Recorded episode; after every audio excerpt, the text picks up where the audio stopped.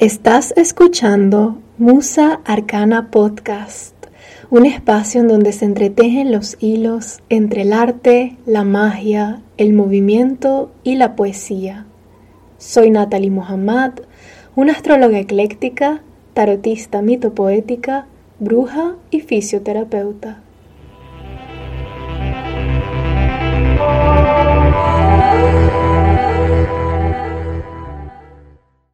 Hola, hola, mis hermosos tormentos.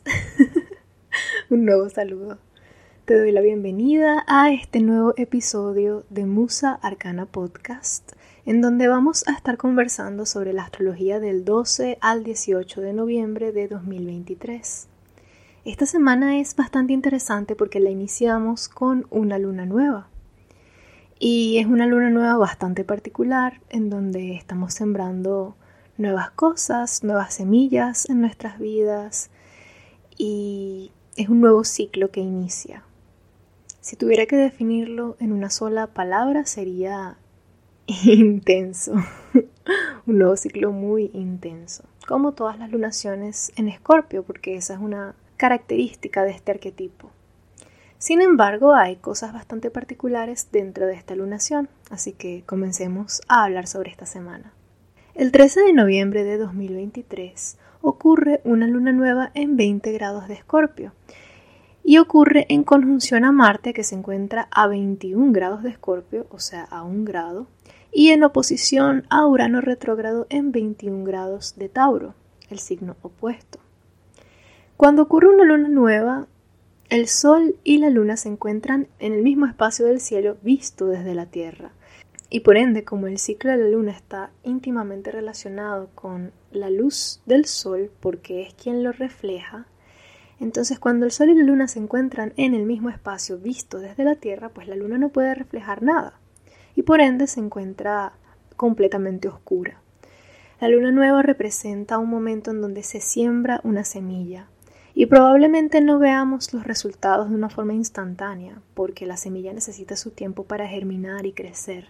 Sin embargo, es el momento en donde la intención y la acción de sembrar y de hacer algo nuevo emerge. Es cuando nos planteamos una intención en nuestra vida.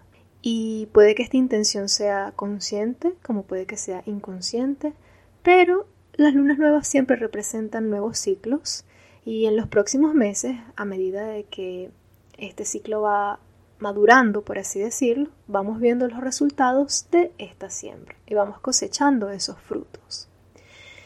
En específico, esta lunación me ha hecho pensar en el poder personal, en el poder que se traduce en deseo, en el poder que tienen las cosas que deseamos, pero también en la disrupción de este deseo.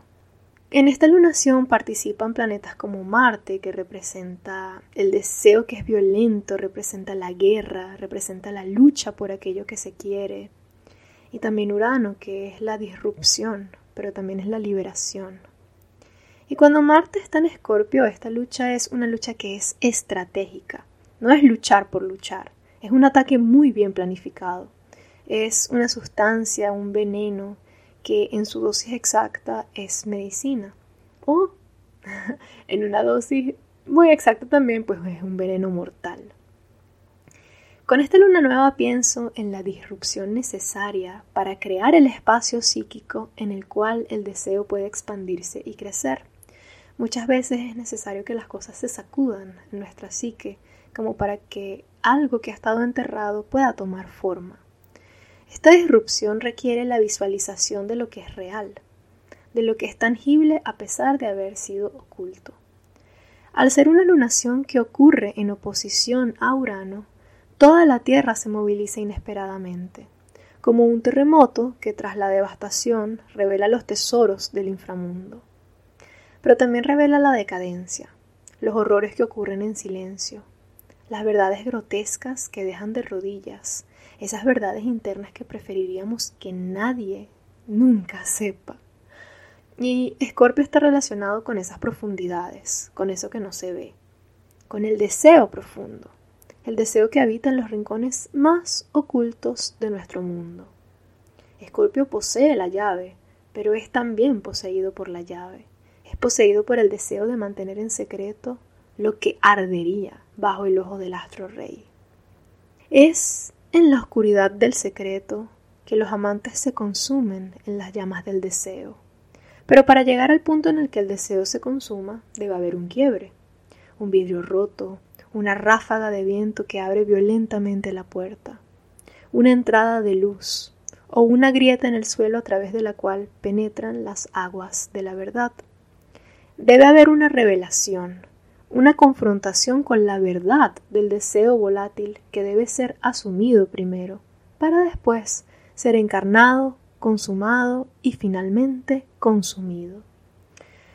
Con esto pienso mucho en esos deseos que preferiríamos que nadie sepa, pero en el fondo el hecho de reprimirlos hace que no, estemos en contacto con nuestro propio poder personal, con el poder realizar o darle cabida a estos deseos. Y obviamente para darles cabida hay que aceptarlos, y para aceptarlos hay que verlos, y a eso me refiero cuando hablo de una grieta en el suelo. Usando este ejemplo poético de los amantes, pues para que algo pase entre dos personas que se aman, debe haber una confesión.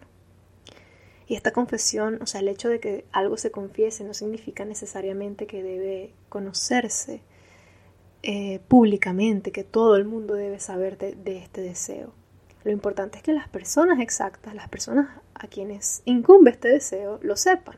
Y si es un deseo que te incumbe a ti, pues es necesario que tú lo sepas, que te lo reveles, que, que, haya este momento en donde esa grieta da paso para las aguas que van a fertilizar las tierras. Y Urano representa la libertad. La única forma de ser libres es asumiendo la verdad. La verdad sin elementos decorativos ni máscaras. Si quieres ser libre, debes estar dispuesto a luchar por tu libertad. Y es allí donde Marte tiene este poder de, de hacer una estrategia para luchar por ella. Y quizás esta lucha no se manifieste en contra de otras personas, sino en contra de todas las partes de ti que se niegan a aceptar lo que es y lo que siempre ha sido. Y es esta verdad la que permite separar el deseo en sí mismo de aquello en lo que se proyecta el deseo, esas ilusiones de lo que creemos desear, quizás con la intención inconsciente de hacer el deseo un poco más digerible, darle una forma, una forma un poco más pequeña, darle un espacio que no amenaza a los sistemas preexistentes en nuestro mundo. Pero debe haber una fractura que lo permita. Una apertura, un espacio para que la verdad del deseo se adentre en lo que es. Siguiendo el ejemplo, como una lengua que abre su paso entre los labios para brindar con la saliva del otro ser amado. Y en específico esta lunación es bastante interesante porque el Sol y la Luna se encuentran muy muy cerca a un grado de Marte. Y en unos días esta conjunción se va a perfeccionar. Cuando el Sol se encuentra con cualquier planeta, o cualquier planeta se encuentra más bien en el corazón del Sol, esto se llama un Kazimi. Y un Kazimi es esencialmente una purificación. Algo así como una fase de luna nueva, pero en este caso ocurre en el ciclo de Marte. Entonces no solamente tenemos esta semilla que se siembra con las lunaciones, sino que también Marte tiene un ciclo de dos años en donde hay un reinicio. Es un nuevo ciclo y la oportunidad de iniciarlo danzando con la verdad, besando lo que nuestros labios desean consumir y reconociendo aquello que se ha buscado por tanto tiempo y se ha encontrado en el momento preciso. Y de nuevo, esta revelación no significa que el secreto deba vivir en la superficie ante el escrutinio de ojos intrépidos que no comprenden la profundidad del deseo. La revelación es algo más de hacer conciencia de nuestro poder. Y pienso en esta frase de Hermann Hesse, uno de mis autores favoritos, que dice así, el pájaro rompe el cascarón, el cascarón es el mundo, quien quiera nacer tiene que destruir un mundo. Y pienso que quizás el nuevo mundo que se construye sigue siendo un, mundo bajo tierra, sigue siendo en el inframundo, pero hay una construcción y el deseo en sí mismo será la excavación. Es muy interesante porque justo después de esta lunación, tanto el Sol como Marte aparte de encontrarse, ellos forman un trino en Neptuno retrógrado en Pisces. Entonces es bastante curioso porque primero está la lunación que está opuesta a Urano, es una disrupción, algo que puede impactarnos, de repente esta revelación o el reconocimiento de lo que ha sido revelado puede ser algo que sacuda nuestro mundo. Pero luego Neptuno disuelve estos límites que quizás nos estamos implantando, límites como no puede ser que yo desee esto, no puede ser que yo sea capaz de llevar este deseo a cabo, de materializarlo, o de internalizarlo, de hacerlo parte de mi mundo. Y Neptuno es un planeta que es bastante disperso y bastante difuso, pero al mismo tiempo pienso que esta dispersión o esta ausencia de límites puede canalizarse como algo constructivo, porque a pesar de que los límites son necesarios, a veces tenemos que preguntarnos si estos límites son para delimitar nuestro espacio para poder crecer dentro de él o si estos límites lo que están haciendo es asfixiándonos.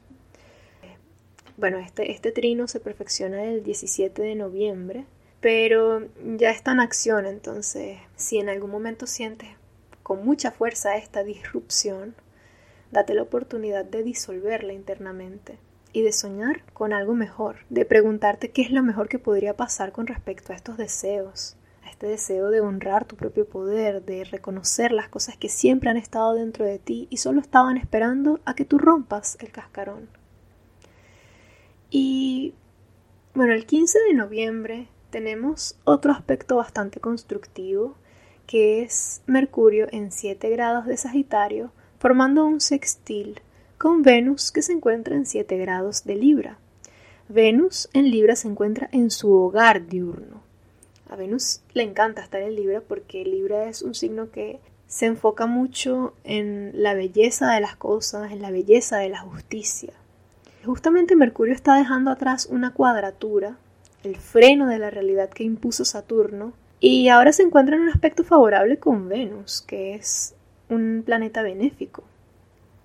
Y con este aspecto pienso en honrar la independencia personal y cómo esta independencia requiere de visiones y acciones que broten desde la justicia. Piensa en el hecho de honrar nuestra propia voz. Mercurio representa la comunicación, Mercurio es el intelecto. En Sagitario nos habla mucho de las filosofías que tenemos. Entonces pienso en este tránsito como la oportunidad de analizar nuestras propias filosofías y si emergen desde un espacio de justicia Honrar la independencia significa formar nuestros propios criterios, nuestras propias opiniones. Porque realmente el silencio es injusticia en muchos casos. Porque cuando tú no hablas ante las injusticias, estás dándole más espacio a que sucedan. El silencio es complicidad cuando el mundo requiere de tu expresión. Y lo más justo es que expreses lo que sientes, que hables, porque tu opinión es algo que solo tú puedes dar. Y al momento de hablar, recuerda que tus palabras son una responsabilidad que tienes y hay que usarlas con precaución. Y el silencio también es una responsabilidad. Es importante que hables. Lo que tú tienes por decir, solo tú lo puedes decir. Honestamente pienso que es importante hablar. Es importante darle luz a las cosas que están sucediendo. Es importante definir cuál es tu posición ante las cosas que ocurren en el mundo y en tu mundo y preguntarte si realmente son opiniones o criterios que se basan en tu propia justicia personal y no lo que te han enseñado que está bien y que está mal. ¿Qué sientes tú que está bien? ¿Y qué sientes que está mal? Y después de definir muy bien eso, preguntarte si lo que tú estás haciendo y la forma en la que tú estás obrando en tu vida se alinea con lo que tú sientes profundamente. Esta es una semana para realmente cuestionarnos desde qué espacio estamos actuando y si estamos siendo justos en nuestro mundo y con el mundo, pero también sembrar esta semilla que se base en el poder personal, en la independencia, en la justicia y en la belleza. Espero que este episodio te haya gustado, espero que esta información sea constructiva para ti. Recuerda que la astrología es un mapa, la astrología es como una guía una guía de tu humanidad. Y es cuando tomamos conciencia que podemos tomar acciones y decisiones desde lo más auténtico, porque ya entendemos lo que está sucediendo en el mundo, en nuestro mundo, y es este entendimiento lo que nos otorga poder. Espero que te encuentres muy bien, que esta semana sea muy provechosa para ti, que utilices tus palabras con conciencia y nos vemos pronto. Ciao.